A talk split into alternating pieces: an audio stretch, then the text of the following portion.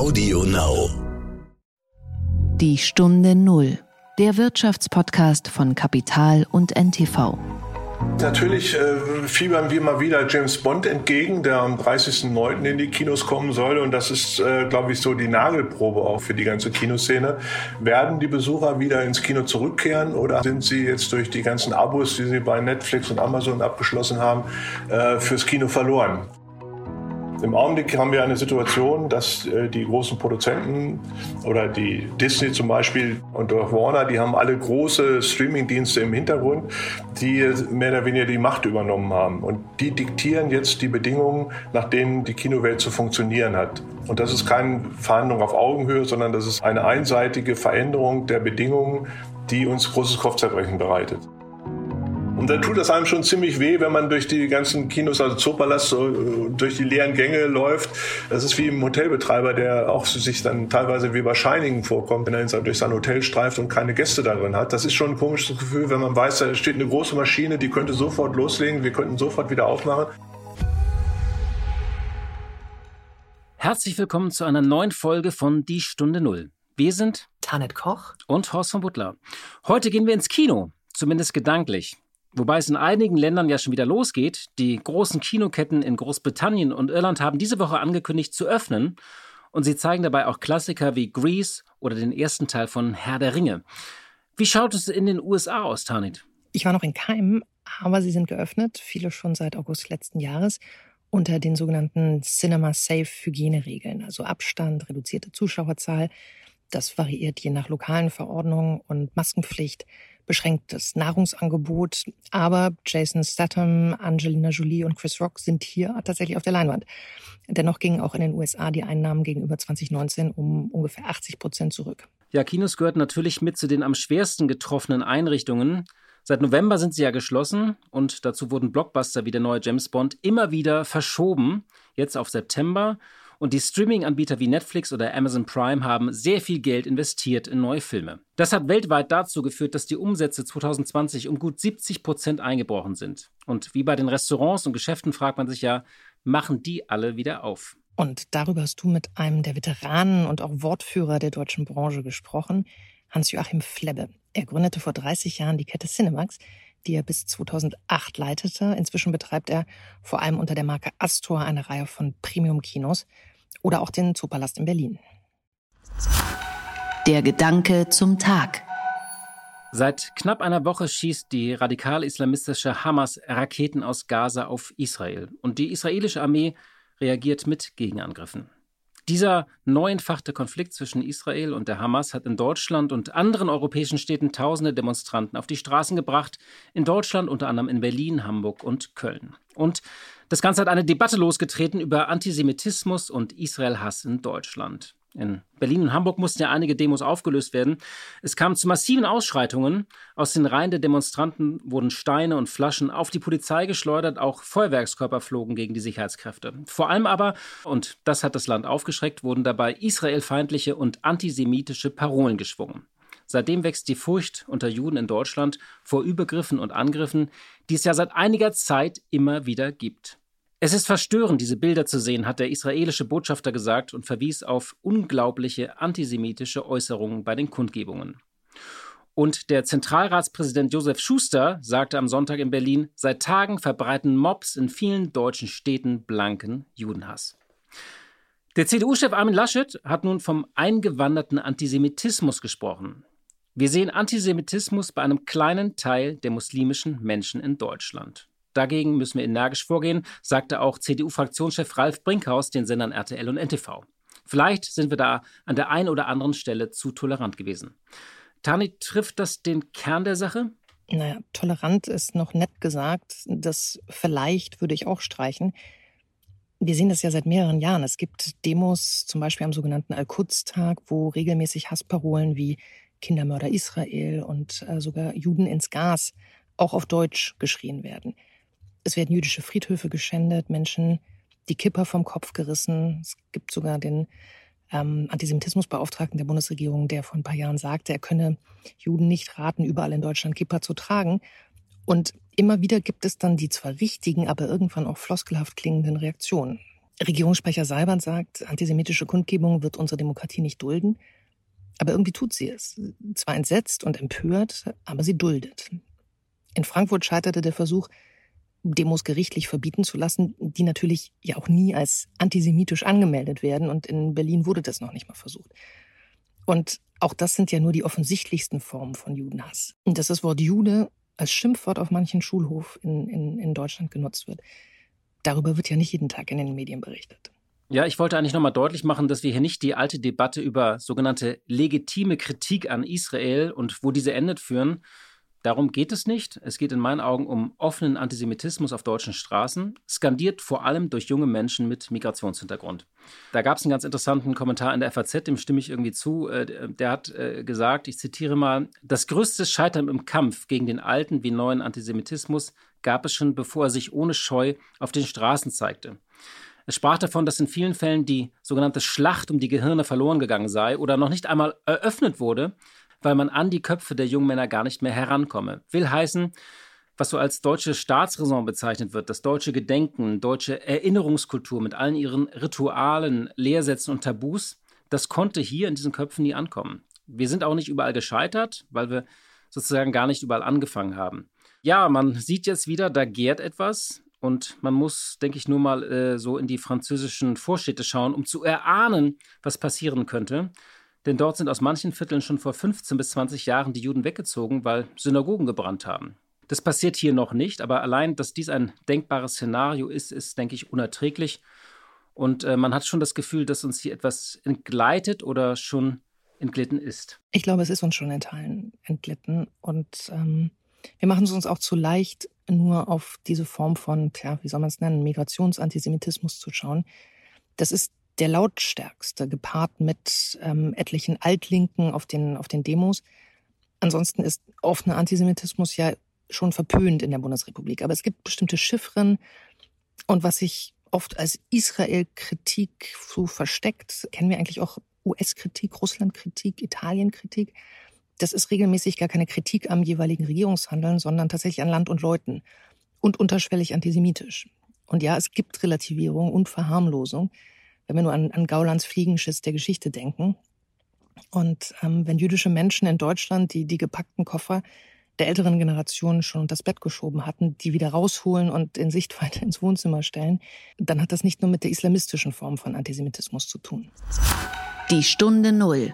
Das Gespräch. Seit vergangenem Herbst sind die Kinos in Deutschland geschlossen. Filme, nicht nur Blockbuster wie der neue James Bond, wurden immer wieder verschoben oder gleich auf Streaming-Plattformen gezeigt, wie zum Beispiel Disneys Zeichentrickklassiker Mulan. Oder auch, und das gehört leider auch zur Wahrheit, sie wurden gar nicht erst produziert. Ja, und damals im Oktober sprach ich ja schon mit Hans-Joachim Flebbe und er sagte mir damals, das Worst-Case-Szenario ist, wenn keine normalen Kinostarts mehr zustande kommen und die Streaming-Dienste das Geschäft übernehmen. Seit Wochen trommelte Flabbe damals für die Branche, vor allem für veränderte Abstandsregeln. Da ging es darum, dass das nur ein Meter sein sollte. Da habe man gekämpft für die Löwen, sagt er. Denn bei 1,50 Meter, das ist ja so der Standard, wäre nur eine Auslastung von maximal 25 Prozent gewesen. Und da lohnt sich der Betrieb von Kinos nicht. Und bei einem Meter Abstand kommen Kinos immerhin auf 60 Prozent. Und Fleppe sagte damals, Kinos sind ein sicherer Ort. Es gibt weltweit keinen Nachweis für einen Hotspot im Kino.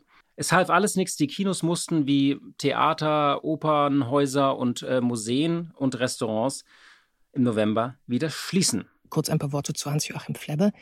Er wurde 1951 in Hannover geboren, begann seine Kinokarriere 1973 als Programmgestalter eines Kinos ebenfalls in Hannover. 1977 startete er ein eigenes Haus. Gemeinsam mit Rolf Deile und Bodo Skriba gründete Flebbe 1989 dann die Cinemax-Gesellschaft und Überraschung eröffnete 1991 das erste Cinemax in Hannover. Es wurde bald das wirtschaftlich erfolgreichste Kino Deutschlands. Und Ketten wie Cinemax prägten ja damals mit ihren Multiplex-Kinos das Erlebnis so der 1990er Jahre. Damit sind wir alle aufgewachsen. 2008 ist Hans-Joachim Flebbe dann ausgeschieden und in den Aufsichtsrat gewechselt und dann 2009 hat er ganz aufgehört bei Cinemax. Er konnte aber nicht von Kinos lassen und eröffnete eigene neue Häuser, übernahm dafür teilweise auch Kinos seines alten Unternehmens, die er aufwendig umbaute, teilweise auch in Luxuskinos. Heute betreibt Flebbe vor allem unter der Marke Astor eine Reihe von Premium-Kinos, aber auch den Zoopalast in Berlin. Übrigens fällt mir noch eine Zahl ein. Als ich ihn das letzte Mal gesprochen habe im Herbst, erzählte er, dass er damals 600.000 Euro pro Monat verloren hat. Und ich bin sehr gespannt, was aus diesen Verlusten äh, geworden ist und äh, ja, wie er sein Unternehmen bis hierher retten konnte. Wir reden über einen Markt, der auf 43 bis 45 Milliarden Dollar geschätzt wird. So viel setzten Kinos 2019 weltweit um. Der Einbruch 2020 betrug gut 70 Prozent auf 12 Milliarden Dollar. China kam dadurch mit rund 3 Milliarden US-Dollar auf einmal als umsatzstärkster Kinomarkt raus, während die USA und Kanada nur noch ungefähr 2,2 Milliarden ähm, Dollar umsetzten. Das ist ein 40-Jahrestief. Ähm, auf Platz 3 kam übrigens Japan mit 1,3 Milliarden und noch ein paar deutsche Zahlen. Laut der Filmförderungsanstalt FFA wurden wegen der geschlossenen Kinos nur rund 318 Millionen Euro erwirtschaftet. Das waren 700 Millionen Euro weniger als im Vorjahr. Und wie es nun wieder losgehen soll in einigen Wochen und wie die Lage der Kinos ist, darüber habe ich, wie gesagt, mit Hans-Joachim Flebbe gesprochen. Herzlich willkommen in der Stunde Null, Herr Flebbe. Hallo, Herr von Buttner. Ja, schön, dass wir uns wieder sprechen. Ähm, wir haben uns äh, das letzte Mal im vergangenen äh, Herbst gesprochen. Seitdem ist viel passiert. Ich fange mal mit der Gegenwart an. Äh, die Kinobetreiber View Entertainment, Cineworld und Odeon haben Öffnungspläne für Großbritannien und Irland diese Woche angekündigt. Machen Sie auch schon ein bisschen so verspäteten Frühjahrsputz in Ihren Häusern? Ja, ja, wir haben natürlich auch unsere Leute und unsere Mitarbeiter auch schon in die Hab-8-Situation versetzt. Also wir gehen mal davon aus, dass es in Deutschland irgendwie zwischen dem 15.06. und 1.07. soweit sein wird, weil wir im Augenblick Großbritannien etwas hinterherhinken mit den Zahlen. Und ich glaube, ähm, auch die Verleiher, die in Deutschland ja wichtig sind für uns, äh, die neue, neue Filme ähm, bereitstellen, ähm, brauchen immer so einen Vorlauf von zwei bis vier Wochen, um ihre Filme mit Marketingaufwendungen äh, zu versehen und rauszubringen. Also in, machen vereinzelt, machen schon einige Kinobetreiber in Deutschland jetzt auch schon auf, aber es hat ähm, flächendeckend noch keinen Sinn. Ja. Nach diesen vielen Monaten von Warten und Bangen, verspüren Sie denn da so ein bisschen etwas wie Zuversicht? Ja, geteilt. Also ganz ehrlich, natürlich äh, fiebern wir mal wieder James Bond entgegen, der am 30.09. in die Kinos kommen soll. Und das ist, äh, glaube ich, so die Nagelprobe auch für die ganze Kinoszene. Werden die Besucher wieder ins Kino zurückkehren oder haben, sind sie jetzt durch die ganzen Abos, die sie bei Netflix und Amazon abgeschlossen haben, äh, fürs Kino verloren? Wir hoffen natürlich, dass das nicht der Fall ist, weil ich denke mir immer, wenn man jetzt 15 Monate lang aufs Kino verzichtet hat und seine Filme eben nur auf dem Laptop oder im Fernsehen zu Hause sich angeguckt hat, wird man wieder Lust verspüren, den Film an dem Ort äh, zu erleben, für den er auch gemacht wurde. Äh, im, im, großen Kino, auf der großen Leinwand mit dem guten Ton. Das, äh, ich vergleiche das immer ganz gerne mit dem Essen. Wir haben alle jetzt zu Hause äh, Delivery Hero oder was auch immer äh, genossen äh, und wollen jetzt irgendwie mal auch mal wieder rausgehen. Deswegen glaube ich, dass äh, immer nur zu Hause essen oder nur zu Hause Fernsehen dann irgendwann auch das Bedürfnis weckt, wieder rauszugehen, was live, also mit anderen Leuten zusammen etwas zu erleben. Also ich habe das Bedürfnis wahnsinnig, also irgendwie in Restaurants wieder zu gehen und auch mal wieder in so einen Kinosessel zu versinken mit Popcorn. Ja, da hoffen, da hoffen wir auch drauf. Aber allerdings ist es ja immer auch so ein, Zeitbudget, was die Leute haben. Ne? Also wenn man jetzt man gewöhnt ist, dass man die Serien zu Hause sich angucken kann und die Serien sind ja auch teilweise ziemlich gut, dann werden schon einige Leute fürs Kino verloren sein. Vor allen Dingen jüngere Leute befürchten wir, haben sich so daran gewöhnt, eben zu Hause die, die Serien sich anzugucken oder auch die Filme sich anzugucken, dass sie schon einen besonderen Antrieb brauchen, um wieder ins Kino zu gehen. James Bond ist natürlich ein großer Titel, da werden ganz, ganz viele Leute kommen, aber wir leben eben auch von den mittleren Filmen, die eben nicht ganz so bekannt sind. Und da sind wir die ganze Kinoszene sehr gespannt drauf, ob wir ähm, ja wieder so attraktiv sind. Und davon gehe ich natürlich aus. Aber wir, die Branche, wir, wir achten schon drauf, ob wir so attraktiv sind, dass die Leute wieder zurückkehren. Ja, also der Geschäftsführer von View in Großbritannien und Irland hat gesagt, es gibt einen riesigen Nachholbedarf da draußen und wir wollen diesen Nachholbedarf befriedigen. Das Vertrauen in die Branche sei unerschüttert. Und dann sagt er noch, die Leute wollen die große Leinwand, sie wollen den Sound, die Sitze, das ganze Erlebnis, das Popcorn, das dazugehört. Und sie wissen, dass man das vom Sofa aus nicht haben kann. Zum Hintergrund vielleicht, View betreibt die Cinemax-Kette in Deutschland. Der klingt ja sehr optimistisch. Ist das so Zweckoptimismus und Branchenklapper oder sagen Sie, naja, ähm, ich hoffe auch, dass das stimmt, was er sagt? Ja, hoffen tue ich natürlich, dass das stimmt, was er sagt. Und ich, ich denke das eigentlich auch. Aber ich bin da ein bisschen skeptischer, weil so dieses Marketinggerede äh, dient ja auch oft dazu, irgendwelche Skeptiker einfach durch Optimismus zu überzeugen. Ähm, was wir festgestellt haben, ist, dass sich unser äh, Auswertungsmodell im Augenblick im Kino ändert. Also bisher war es so, dass die Kinos eine relatives Fen ein Fenster hatten, ein Auswertungsfenster von vier Monaten, in dem sie den Film exklusiv hatten. Das heißt also, wenn jetzt, dann nehmen wir ruhig den James Bond, wenn der rauskommt, hatten wir im Kinobereich vier Monate exklusives Fenster. Das heißt, wenn man den Film sehen wollte, musste man ins Kino gehen. Die viele Verleiher, vor allen Dingen Disney, äh, in Deutschland haben jetzt das Modell geändert und die wollen sogenannte Day-to-Day-Releases machen. Das heißt also, der Film kommt am gleichen Tag im Streamingdienst raus, wie auch im Kino zur Verfügung steht. Und das ist äh, eine einseitige Änderung dieses langjährigen Auswertungsmodells, was wir haben. Früher war es ja so, wir hatten vier Monate Zeit, dann kam der Film in, in die Streamingdienste, dann kam er irgendwie in Video on Demand und dann irgendwann ganz am Ende der Auswertungskette kam er ins Fernsehen. Irgendwann kam er ins ZDF, genau, dann war, da hatten ihn alle gesehen. Genau. So, und diese Auswertungskette soll jetzt im Augenblick geändert werden. Und da kämpft die ganze Kinobranche gegen, also vor allen Dingen die deutsche, weil wir sagen, wir brauchen ein Auswertungsfenster, weil auch ähm, wir müssen, die, die, die Verleiher haben bisher ganz gut verdient. Wir haben in jeder Auswertungsstufe vernünftig Geld gemacht. Und äh, wenn jetzt eine Auswertungsstufe wegfällt, dann kommt das natürlich nicht dem Kino zugute, sondern es wird in erster Linie für die Streamingdienste gut sein. Das Kino dient dann nur noch als Marketinginstrument. Das heißt also, äh, ein, Kino, ein Film, der ins Kino kommt, hat eine höhere Aufmerksamkeit, als wenn er direkt im Streamingdienst landet. Das sieht man an den Oscar-Verleihungen. Dies hat kaum einer mitgekriegt, welche Filme eigentlich einen Oscar bekommen haben. Und die sind eben auch in den Streamingdiensten nicht so sehr beliebt und nicht so groß nachgefragt worden. Deswegen bleiben die Kinobranche in Deutschland sagt, wir brauchen das Auswertungsfenster. Wir, wir sind das Marketinginstrument auch, äh, haben letztendlich alle was von. Die Kinos verdienen natürlich ihr Geld, aber auch die, die Streamingdienste haben einfach ein wertiges Produkt, wenn es vorher im Kino geadelt wurde. Ist denn dieser Kampf gegen die Streaming-Anbieter äh, wie Disney, ist das noch ein äh, Kampf auf Augenhöhe oder haben die die Macht praktisch übernommen und diktieren künftig die Bedingungen für die Kinobranche? Das äh, zweite ist der Fall. Also die diktieren die äh, Bedingungen. Also vor der Krise war es so, dass wir ein jahrelang geübtes äh, Verhältnis hatten, das eben mit dem Auswertungsfenster und Prozentsätzen immer wieder zu Verhandlungen geführt hat, aber die letztendlich auf Augenhöhe gelaufen sind, weil wir uns gegenseitig brauchten. Im Augenblick haben wir eine Situation, dass äh, die großen Produzenten oder die Disney zum Beispiel, die und auch Warner, die haben alle große Streamingdienste im Hintergrund, die mehr oder weniger die Macht übernommen haben. Und die diktieren jetzt die Bedingungen, nach denen die Kinowelt zu funktionieren hat. Und das ist keine Verhandlung auf Augenhöhe, sondern das ist eine einseitige Veränderung der Bedingungen, die uns großes Kopfzerbrechen bereitet. Umgekehrt ist es ja interessanterweise so, dass Netflix zum Beispiel, äh, und Netflix hatte ja wieder viele Oscar-Nominierungen, äh, im vergangenen Jahr auch schon, teilweise die eigenen Filme wieder in Kinos bringt? Oder sind das dann eher so Showveranstaltungen? Ja, das sind Showveranstaltungen, die am, äh, letztes Jahr noch erforderlich waren, weil äh, die, für die Oscarverleihung wurde man nur vorgeschlagen, wenn der Film vorher eine bestimmte Anzahl von Wochen in Kinos gelaufen ist. Das waren also so Alibi-Geschichten, die Netflix gemacht hat, äh, die ja wirtschaftlich völlig für Netflix überflüssig waren und für die Kinos auch.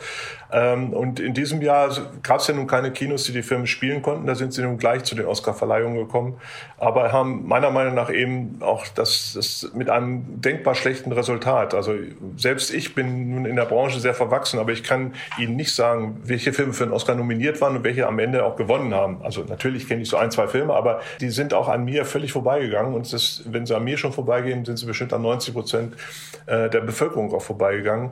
Und äh, wir glauben daher, dass Netflix eigentlich einsehen müsste, dass man das Kino braucht. Aber solange eben die Streaming-Manager äh, das Sagen haben bei, bei Produzenten wie Disney oder Warner, äh, wird es noch ein harter Kampf werden, bis sie wieder zur Vernunft zurückkehren und man eben an dieses alte Auswertungsfenster wieder an, ansetzen kann. Es ist ganz interessant, die Kinoketten in Großbritannien, die ja wieder eröffnen, ähm, die zeigen neue Filme, unter anderem Peter Rabbit äh, 2 oder Spiral from the Book of Saw. Aber auch Filmklassiker wie Herr der Ringe, die Gefährten, also einen 20 Jahre alten Film oder auch Taxi Driver oder Agrees. Ähm, will man damit sozusagen an die alte Institution Kino und unsere Erinnerung so ein bisschen appellieren? Und planen Sie vielleicht auch so etwas, also Klassiker zu zeigen und das so ein bisschen zu inszenieren, den Neustart? Ja, also gut, wir, wir machen das schon seit, seit Jahren, dass wir eben die Klassiker auch fest im, bei uns im Programm haben. Aber ich glaube, äh, in, in England ist es im Augenblick so, dass äh, eigentlich gar nicht genug Filme da sind, dass sie also auf, auf die Not gedrungen, auf die Klassiker zurückgreifen. Also wenn es ein Erfolg ist, dann freuen wir uns alle, aber es ist natürlich eine begrenzte Auswahl von Klassikern, die man heute noch sehen will. Also man kann das ja, äh, was ich Herr der Ringe oder so, den hat jeder bestimmt schon zwei, drei Mal gesehen.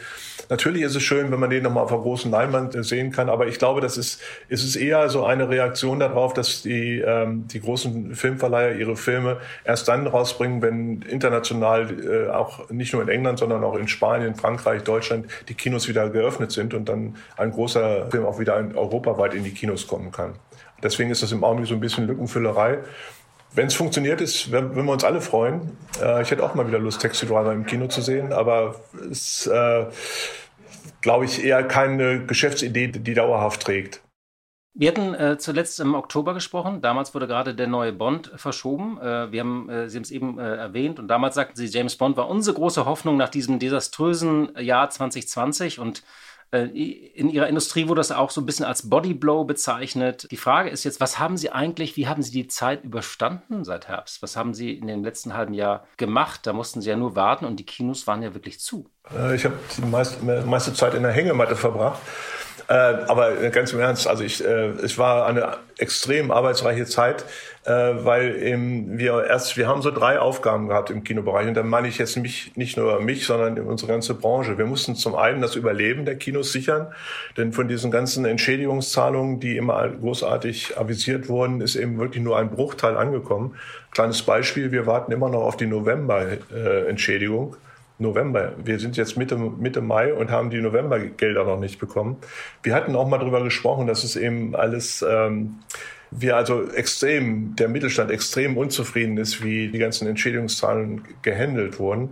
Und ich habe da auch teilweise wirklich nicht nur Frust geschoben, sondern auch meinen Glauben an die Gerechtigkeit verloren. Wir hatten damals gesprochen, dass also auch so eine Hotelgruppe wie Motel One äh, mit Millionenverlusten, mit, mit kleinen äh, Entschädigungsgeldern abgespeist wurden. Und äh, wenn wir jetzt heute noch auf die Novemberhilfe warten, dann zeigt das nur mal, ist es nur ein kleiner Ausdruck von dem, was, was wir an Frust geschoben haben und äh, diesen ganzen Versprechungen, die von Scholz und Altmaier gemacht wurden, äh, die sind äh, also ein, im Grunde nach wie vor völlig unbefriedigend abgearbeitet worden. Es gibt eben Können Sie das so mal beziffern? Ähm, also Sie haben ja damals, weiß ich noch, als wir gesprochen haben, im Herbst haben Ihre Kinos so 600.000 äh, im Monat ungefähr verbrannt. Ähm, das war dann aufs Jahr, glaube ich, siebeneinhalb Millionen. Wie viel ist dann jetzt da angelaufen und wie viel erwarten Sie denn noch sozusagen, wenn noch nichts geflossen ist? Ja, also ne, nichts geflossen will ich nicht sagen, aber es ist, äh, also witzigerweise die Novemberhilfe, auf die warten wir, die Dezemberhilfe haben wir bekommen als einzige. Also wir haben addiert, machen wir haben wir ungefähr eine Million meine Kinos äh, im Monat an, Minus äh, gemacht, äh, also an Fixkosten verursacht, eine Million. Und davon haben wir ungefähr die Hälfte bis jetzt ähm, an Entschädigungszahlungen bekommen. Wir haben eben auch versucht, äh, vom Bundesverfassungsgericht äh, insoweit einzuwirken, dass das Infektionsgesetz geändert, wurde ja geändert, sollte aber auch so geändert werden, dass eben äh, eine Entschädigungszahlung für die Unternehmen, die von Staatswegen geschlossen wurden, auch in dem Infektionsgesetz verankert wird. Ähm, denn bisher läuft es nicht unter, die Entschädigungszahlungen sind also keine gesetzliche Folge, sondern sie werden eben als Beihilfe gesehen. Das heißt also, man man ist als, als derjenige, der sein Geschäft nicht mehr ausüben kann, also quasi Berufsverbot hat, ist auf, auf Beihilfen angewiesen, also sprich auch auf die auf die Gunst äh, der, der Politiker, die dann mit Bazooka und äh, allem möglichen Kram große Zahlungen ankündigen, aber eben dem Kleingedruckten äh, liegt nach wie vor das Problem. Wir sind zum Beispiel, ich habe sechs äh, verschiedene Gesellschaften, die in unterschiedlichen Städten Kinos betreiben, die eigene, die eigene Buchhaltung haben, die eigene Bilanzen machen, die eigene Mitarbeiter eingestellt haben, eigene äh, Mietverträge haben, also eigenständige Firmen sind. Die werden aber eben äh, als Verbundunternehmen betrachtet, sodass man also nicht mal sechsmal äh, die Entschädigungszahlung bekommt, sondern einmal. Äh, das war am Anfang schwierig, weil die dann auch noch gedeckelt waren. Zwischendurch ist für Oktober und November die, die Obergrenze aufgehoben worden und man kann, äh, man kann jetzt eben auch äh, wirklich hoffen, dass die ähm, Verluste oder die, die, die erzwungenen Fixkostenverluste, die man eingefahren hat, dass die jetzt wenigstens ähm, ausgeglichen werden. Aber da wir immer noch auf Gelder warten, kann ich noch nicht mal sagen, ob das wirklich der Fall ist. Da wollte ich das nochmal nachfragen, weil das ist ja so ein Streitpunkt, der immer wieder, äh, und das Thema Verbundunternehmen hatten wir schon mehrmals in diesem Podcast, äh, mit ähm, auch Hotelgruppen, die so ähm, zehn Hotels betreiben oder zwölf Hotels. Also das ist ja der berühmte Mittelstand und da geht es immer um die Umsatzgröße, also wie groß ist ein Unternehmen und ist das eigentlich ein Unternehmen, ein Konzern oder verschiedene. Das heißt, sie haben aber mit, mit ihren Kinos, die sie betreiben, eine Million Verlust im Monat gemacht. Das heißt jetzt insgesamt zwölf. Ja, es gab ja zwischendurch eine kleine Phase, wo wir spielen durften, so von drei, vier Monaten mit großen Einschränkungen. Aber letztendlich äh, liegen wir so zwischen 10 und 12 Millionen Verlust. Was verursacht denn die Kosten? Weil die Menschen sind ja in Kurzarbeit. Äh, ist das die Miete äh, oder ist das sozusagen die Zinskosten oder muss man die heizen, die Säle? Was, was verursacht die Kosten? Ja, die Kosten werden wesentlich ist natürlich die Miete, obwohl wir eben auch mit den Vermietern an manchen Standorten Deals verabredet haben, dass man sich den Schaden teilt. Aber nicht jeder Vermieter ist damit einverstanden. Denn die auch, auch Vermieter haben hintenrum äh, ihre Verpflichtungen. Sie müssen von der Miete, die sie, mit der sie rechnen, eben auch ihre Kosten bestreiten oder Annuitäten zahlen. Und deswegen ist nicht jeder Vermieter bereit, äh, auf 50 Prozent seiner Miete zu verzichten, vor allen Dingen über einen so langen Zeitraum. Das war alles für, für drei, vier Monate, war das alles okay.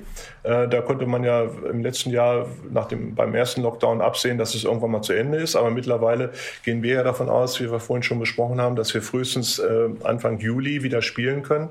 Und dann sind es 15, 16 Monate, die wir auf die Gunst auch der Vermieter angewiesen sind. Und da ist, wie gesagt, irgendwann eine Grenze. Natürlich haben wir, sind dann die Nebenkosten für uns ähm, auch ein großer, großer Faktor, auch wenn man die, durch den Spielbetrieb die Kosten einigermaßen zurückgefahren hat, bleibt, bleibt immer noch ein Grundrauschen dabei. Ähm, dann sind es Versicherungen, äh, Beiträge, also die GEMA zum Beispiel ist auch ein Witz. Die GEMA ist ja die Gesellschaft, die äh, die Musikrechte äh, verwertet. Äh, wir, wir zeigen seit 15 Monaten keine Filme und keine Pausenmusik, müssen aber trotzdem GEMA-Gebühren bezahlen. Also es sind so viele Kleinigkeiten, die da so zusammenkommen, die dann eben auch diesen Kostenapparat, auch die, auch die Lohnkosten sind nicht, nicht zu 100 Prozent gedeckelt. Das Kurzarbeiterentgelt ist ein, ein sehr wirksames Mittel, was uns also auch sehr geholfen hat, dass wir nicht unsere Mitarbeiter entlassen müssen. Aber da bleibt immer ein Bodensatz, bleibt trotzdem bei den Unternehmen bestehen, äh, die also nicht ersetzt werden. Wie haben Sie denn Ihre Leute, äh, wenn die jetzt schon so lange in Kurzarbeit sind, äh, motiviert und den Kontakt zu denen auch gehalten? Ähm, dass sie auch nicht umsatteln und in eine andere Branche gehen? Naja, das ist schon, also ich hatte vor dem ersten Lockdown hatten wir 750 Mitarbeiter, mittlerweile haben wir nur noch die Hälfte. Ähm, da, da, haben natürlich alle, die irgendwo was anderes machen konnten, haben sich auch was anderes gesucht, äh, aber auch mit der Möglichkeit, dann wieder zurückzukehren, wenn wir wieder aufmachen, weil äh, die bekommen ja auch nur 90 Prozent äh, der ihrer, ihres Ursprungsgehaltes ersetzt. Also der, manch einer, für den wurde es dann schon eng. Ähm, natürlich haben wir unsere Mitarbeiter nach wie vor haben wir Kontakt. Wir treffen uns also virtuell äh, alle äh, zwei, drei Monate und äh, wir hatten ja immer wieder Hoffnung, dass diese ganze Misere nicht so ewig lange dauert. Aber ich glaube, wir müssen wenn ich jetzt äh, die Kinos besuche, ich fahre also ab und zu rum, gucke nach dem Rechten, da ist ja immer so eine Notmannschaft, die dann immer mal die Lüftung durch, durchspült, die die, äh, die Maschinen wieder anschmeißt, damit die nicht also 15 Monate lang ähm, da äh, rumstehen und wie beim Auto, die, das wird dann auch nicht besser, deswegen müssen sie immer also so ein wieder, Projektor mal wieder an und ausmachen. Genau, und genau. Und dann tut das einem schon ziemlich weh, wenn man durch die ganzen Kinos, also Zoopalast, so, durch die leeren Gänge läuft. Das ist wie im Hotelbetreiber, der auch sich dann teilweise teilweise wie bei Shining vorkommt, wenn er, wenn er durch sein Hotel streift und keine Gäste darin hat. Das ist schon ein komisches Gefühl, wenn man weiß, da steht eine große Maschine, die könnte sofort loslegen, wir könnten sofort wieder aufmachen. Aber wir sind gezwungen, äh, diese großen Apparate, äh, also ich bin öfter im Hotel jetzt, weil ich immer noch rumreise und da kommt man sich schon ganz schön komisch vor, wenn im 150 äh, Zimmer Hotel äh, vielleicht fünf oder sechs Gäste rumlaufen. Äh, das ist schon deprimierend. Natürlich wissen wir alle, das muss, muss sein teilweise. Es ist also, obwohl wir vom Kino her immer behaupten, bei uns, wir sind kein Infektionsherd. Äh, das sagt ja jeder, der irgendwie gerne wieder seinen Laden eröffnen will. Aber es gibt eben bei uns auch Untersuchungen, die das auch belegen. Deswegen äh, ist es trotzdem traurig, dass eben gerade die Kulturbetriebe, Theater, Opernhäuser und so, die waren die ersten, die zumachen mussten und die werden die letzten sein, die wieder aufmachen dürfen. Nach den, also vielleicht noch Diskotheken noch ein bisschen schlimmer dran, aber, aber äh, letztendlich sagen wir natürlich auch, äh, wir fühlen uns da ungerecht behandelt auf Dauer, weil äh, wir können das eben nachweisen, dass man, wenn man sich an, an Maskenpflicht hält und die Abstände in den Kinos einhält, da gibt es eigentlich gar keine Möglichkeit, dass man äh, äh das Virus übertragen kann. Ich weiß auch, dass sie, äh, der Hintergrund ist natürlich, dass man keinen Traffic auf den Straßen erzeugen will. Aber wenn ich sehe, was in den U-Bahnen und S-Bahnen los ist und die Leute, die morgens zur Arbeit fahren, da ist mit Sicherheit eher die Gefahr groß, dass man sich da anstecken kann, als wenn man ins Kino geht und den Mund hält und sich auf den Film konzentriert.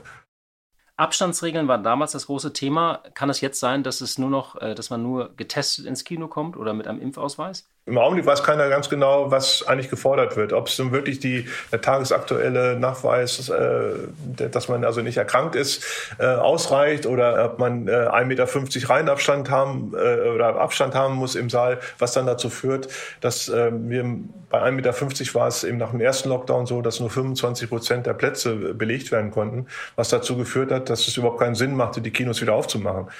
Äh, und das wissen wir im Augenblick auch nicht. Und ich weiß nicht, wie das in England ist. Ich glaube, die haben es relativ äh, locker gehandhabt. Ich glaube, dass man da eben äh, auch wieder voll belegen kann. Aber bei uns deuten die ersten Lockerungsszenarien darauf hin, dass es eben wieder bei 1,50 Meter Reihenabstand und Maskenpflicht am Platz, das heißt also auch kein, kein Concession-Verkauf, also kein Popcorn oder keine Cola, aber die Spielregeln, die werden ja auch laufend verändert und im Augenblick kann man nicht absehen, was, was gilt, wenn wir sagen, wir machen am 15.06. wieder auf. Das müssen wir eben dann immer wieder, sind wir abhängig von dem Bürgermeister oder von äh, Ministern, die dann irgendwie vorgeben, welche Richtlinien eingehalten werden müssen.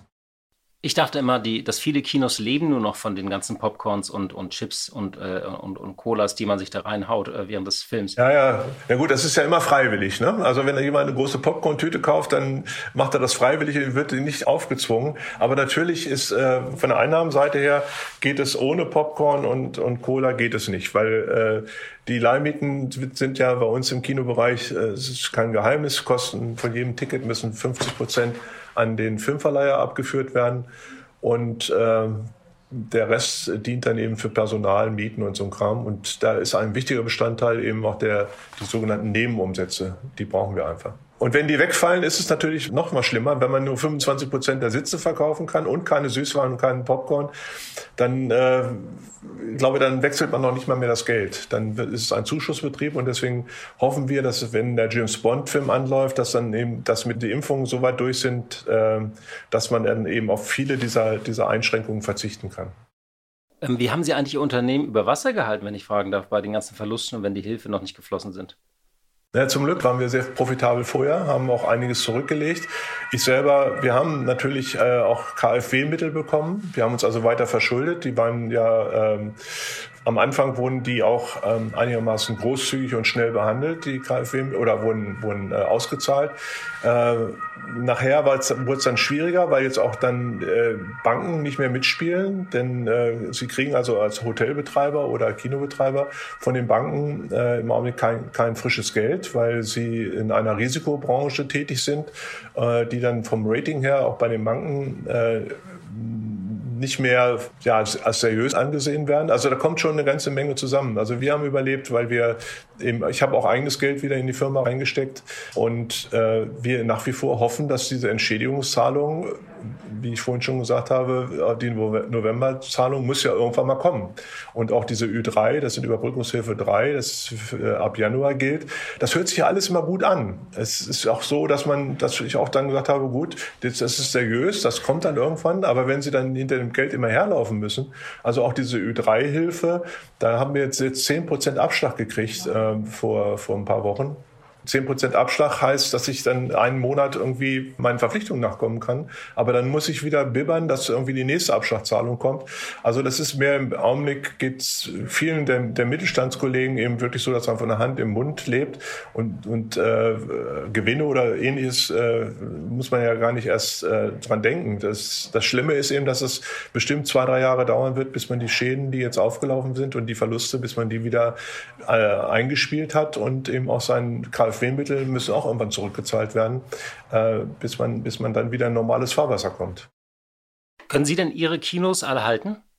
Ja, also äh, ich hatte diese, diese Astor oder die Premium-Kinos sind ja auch die, von denen man ausgeht, dass sie durch die Krise oder hinterher ähm, nicht profitieren, aber dass sie dann äh, besonders nachgefragt sind. Denn wir hatten vorhin schon gesagt, wenn man jetzt äh, 15 Monate lang zu Hause seine Filme im, im Laptop oder im Fernseher sich angeguckt hat, hat man Lust, mal wieder ins Kino zu gehen. Und dann, wenn man dann wieder rausgeht, dann erwartet man eben auch ein angenehmes, entspanntes Kinoerlebnis. Das heißt also, dass man schön sitzen will, dass man natürlich gute Technik haben will, dass man am Platz verwöhnt wird. Also das ist, äh, deswegen sind das so Zutaten, die wir im Astor oder im Premium-Bereich erfüllen können.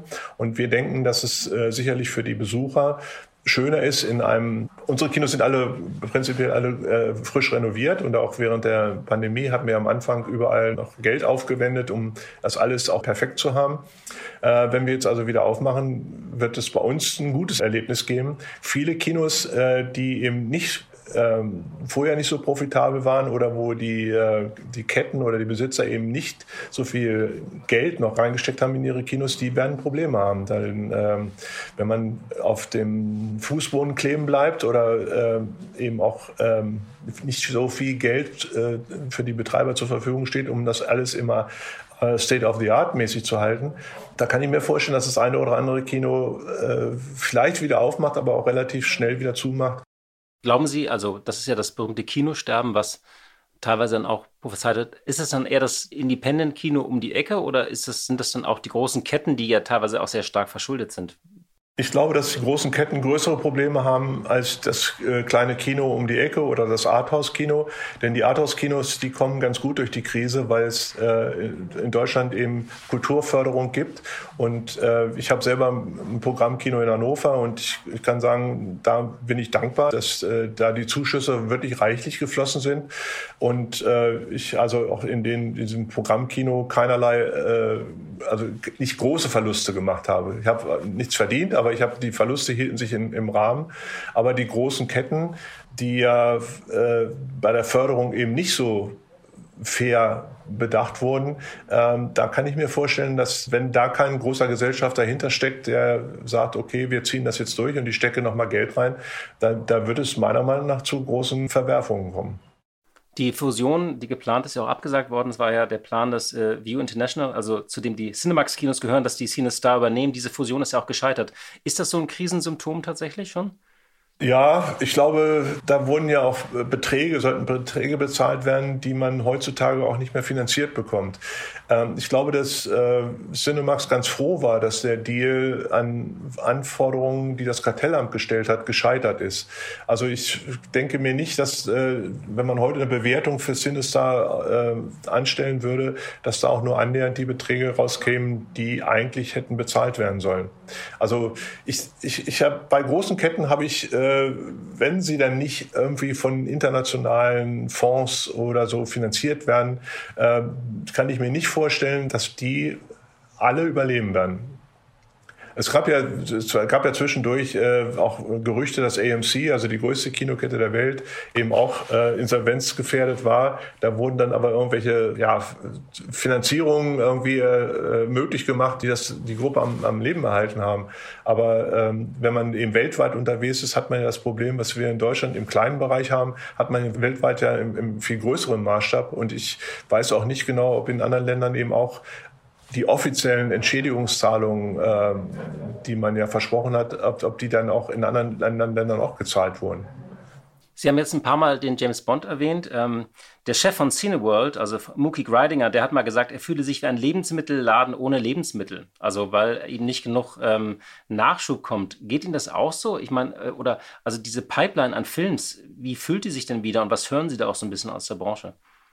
Also ich höre unterschiedliches. Ich höre zum einen, dass ganz viele äh, Filmverleiher sagen, wir haben so viele äh, Filme in der Pipeline, äh, dass wir gar nicht wissen, wie wir die alle ins Kino bringen sollen. Und ähm, der Flow an Filmen, so nennt man das, glaube ich, in, bei uns in der Branche, ähm, wird jetzt erstmal in die ersten Monate groß sein, weil viele Filme eben äh, nicht, bisher nicht starten konnten und die werden jetzt kommen. Aber ob das auf Dauer so bleiben wird, wenn, weil ja auch weniger gedreht wurde, in der, in, also jedenfalls fürs Kino wurde weniger gedreht, wie das dann so in einem halben Jahr oder wenn die angestauten Filme abgespielt sind, wie das dann hinterher aussehen will, äh, das kann ich noch nicht so richtig voraussagen. Was würden Sie sich denn am liebsten als ersten Film angucken und äh, in welchem Ihrer Kinos? Ehrlich gesagt weiß ich, ich meine, ich bin wirklich schon lange im Geschäft und wir haben immer eine, eine Vorausschau gehabt, dass wir wussten, welche Filme in den nächsten Wochen, in den nächsten Monaten kommen. Da das aber alles immer wieder verschoben wurde und dann, dann kamen sie doch nicht mehr ins Kino, weil sie gleich in Streamingdienst landen, bin ich jetzt überhaupt nicht mehr so richtig informiert. Also ich weiß auf alle Fälle, bei James Bond werde ich auch einer der ersten sein, die im Kino sitzen. Aber so zwischendurch Filme, die, die jetzt auch, oder ähm, der, der Eberhofer-Film, ne, dieser bayerische äh, Rita Falk-Verfilmung. Äh, der wurde ja auch ein paar Mal verschoben. Ist auch ein Film, äh, das ist so leichte, lockere Lektüre, die man so im Urlaub mal wegliest. Und der Film, äh, ich, ich mag diese Protagonisten da ziemlich gerne. Der ist, ich weiß gar nicht, ob der jetzt überhaupt noch ins Kino kommt oder ob der schon auch gleich wieder in, in den Streamingdiensten verschwindet. Also ich habe jetzt auch, ehrlich gesagt, muss ich zu meiner Stande geschehen, keinen richtigen Überblick, was ich in nächster Zeit sehen will. Ich kann Ihnen auch keine Empfehlung abgeben. Ich kann Ihnen sagen, wenn nochmal äh, als, als Klassiker Bohemian Rhapsody nochmal im Kino läuft, dann würde ich mir den nach langer Zeit der Kinoentfremdung nochmal wieder im Kino angucken, mit dem super Sound und der guten Stimmung, die da herrscht. Aber so von den neuen Filmen äh, kann ich Ihnen ehrlich gesagt keine Empfehlung abgeben. Herr Flebbe, vielen Dank für das Gespräch für das Interview und den Einblick. Alles Gute Ihnen. Ich danke Ihnen auch. Ja, zum Schluss, Tanit, du hast doch bestimmt im Job auch mal variable Zahlungen bekommen, also Bonis. Ja, aber wenn du jetzt nach Details fragst, dann muss ich passen. Nein, keine Sorge, es geht hier nur um eine lustige Meldung, denn Boni, hat jetzt eine Studie herausgefunden, fördern die Alkoholsucht. Hängt das Gehalt von Boni und anderen Leistungsprämien ab, greifen Menschen wesentlich häufiger zum Glas. Zu diesem Ergebnis kam ein deutsch-amerikanisches Forscherteam in einer neuen Studie. In Deutschland bezieht ja jeder sechste Beschäftigte ein variables Gehalt und das hat ungewollte Nebenwirkungen. Demnach trinken Menschen, die nach Leistung bezahlt werden, nicht nur wesentlich häufiger Alkohol, sondern auch gleich mehrere Arten davon, also Bier, Wein oder eben Mixgetränke. Das Ergebnis ist, der finanzielle Leistungsdruck verursache Stress, der wiederum das Trinken fördert. Und ähm, ja, das ist äh, sozusagen eine verhängnisvolle Kausalkette. Leistung gleich mehr Trinken. Also, Tanit, äh, was bedeutet das jetzt für dich? Naja, also was bei mir den Alkoholkonsum ganz deutlich nach oben getrieben hat, auch mit sehr vielen unterschiedlichen Arten von Alkohol, das waren ganz eindeutig nicht Boni, sondern Covid. Das kann ich nur bestätigen. Wegen des Zeitunterschiedes äh, nehmen wir auch diesen Podcast zu ganz unterschiedlichen Zeiten auf. Und äh, ja, da habe ich, äh, manchmal ist es eigentlich schon so die Zeit, wo ich schon so ein Gläschen Sauvignon eigentlich äh, ja, getrunken habe auch zu regelmäßig geworden, muss ich bekennen. Muss wieder weniger werden. Das sind ja so die ganzen Long-Covid-Folgen, die man irgendwie hat, auch wenn man gar nicht erkrankt ist. Und äh, es gibt jetzt sehr viele Post-Covid-Vorsätze, das Trinken auch äh, ja, wieder runterzufahren. Höre ich zumindest im Freundeskreis und auch unter Kollegen. Ja, äh, liebe Hörerinnen und liebe Hörer, das war's für heute. Vielen Dank für Ihre Zeit und äh, fürs äh, Zuhören und wir hören uns hoffentlich am Freitag wieder. Machen Sie es gut, schöne Woche noch. Die Stunde Null der Wirtschaftspodcast von Kapital und NTV. Dieser Podcast ist Teil der Initiative Zeit, die Dinge neu zu sehen. Dieser Podcast ist jetzt vorbei, aber wir hätten noch einen anderen Podcast-Tipp. Worum es genau geht, erzählt euch der Host am besten selbst. Hi. Mein Name ist Max Jakob Ost und in meinem Podcast Elf Leben die Welt von Uli Hoeneß geht's um Klaus Augenthaler. Nee, kleiner Schatz. Es geht um Uli Hoeneß. Wir beschäftigen uns ausführlich mit der faszinierendsten Person des deutschen Fußballs, wenn ihr mich fragt. Und nicht nur mit seiner Person, sondern auch mit der Geschichte der Bundesliga. Viele namhafte Menschen kommen zu Wort, unter anderem eben Klaus Augenthaler. Und es wird auch die Frage beantwortet, kann man denn als kleiner Podcaster aus München ein Interview von Uli Hoeneß bekommen? Ihr erfahrt es in Elf Leben, die Welt von Uli Hoeneß, hier auf Audio Now und überall, wo es Podcasts gibt. Audio Now.